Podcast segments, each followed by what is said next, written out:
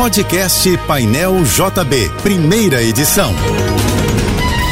Fique agora com as principais notícias desta manhã.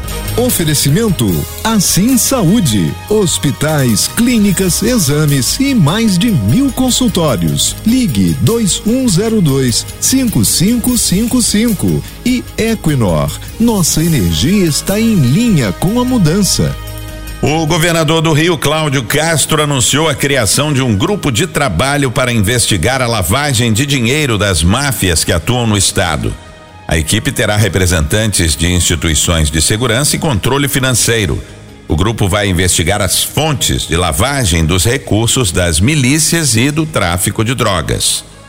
Com a anunciada chegada de uma frente fria, o Rio terá uma quarta-feira de tempo nublado, sujeito a chuvas e trovoadas isoladas.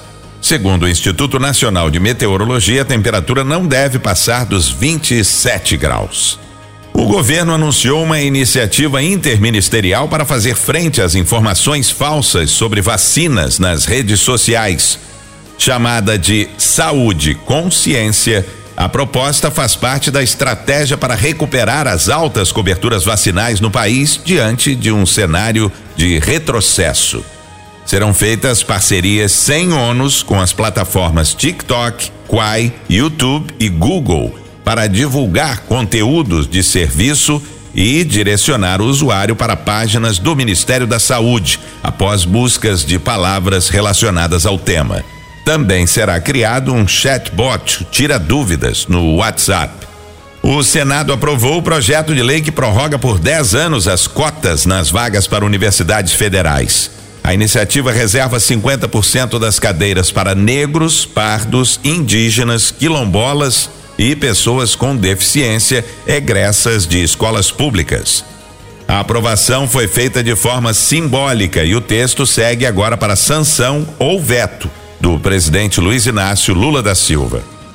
O chefe do tráfico de drogas na Rocinha, na zona sul do Rio, Rogério Avelino de Souza, conhecido como Rogério 157, obteve autorização da Justiça para retornar ao sistema penitenciário do estado do Rio. Desde 2018, ele cumpre pena num presídio federal de segurança máxima em Rondônia.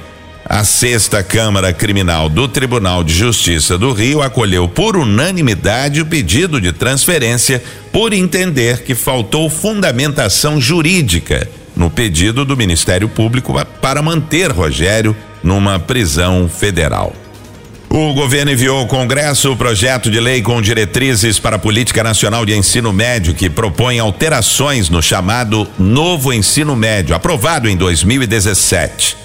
A apresentação das novas diretrizes ocorre após as mudanças no currículo dessa etapa de ensino terem sido criticadas por entidades, estudantes, professores e especialistas. Entre as mudanças propostas está à volta das 2.400 horas de formação básica para os estudantes sem integração com curso técnico. Atualmente são 1.800 horas de formação. Rebeca Andrade faturou a primeira medalha de ouro da carreira em edição de Jogos Pan-Americanos em Santiago, no Chile. A brasileira ficou em primeiro lugar na prova de salto sobre a mesa Agora a ginasta é campeã olímpica, mundial e pan-americana. Rebeca ainda subiu ao pódio ontem nas barras assimétricas. A ginasta foi prata e comemorou ao lado da também brasileira Flávia Saraiva, que ficou com bronze. O Brasil terminou o quarto dia de competições com 10 medalhas conquistadas. O país soma 47 e está em quarto lugar no quadro geral dos Jogos Pan-Americanos de Santiago. O trem turístico de Miguel Pereira será inaugurado às seis da tarde de hoje, dia do aniversário da cidade que fica no sul fluminense.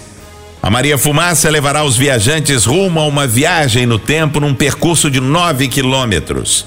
Cedida pela Fecomércio do Rio, a locomotiva histórica funcionará aos fins de semana e feriados. Miguel Pereira será a primeira cidade do estado do Rio de Janeiro a ter um trem turístico.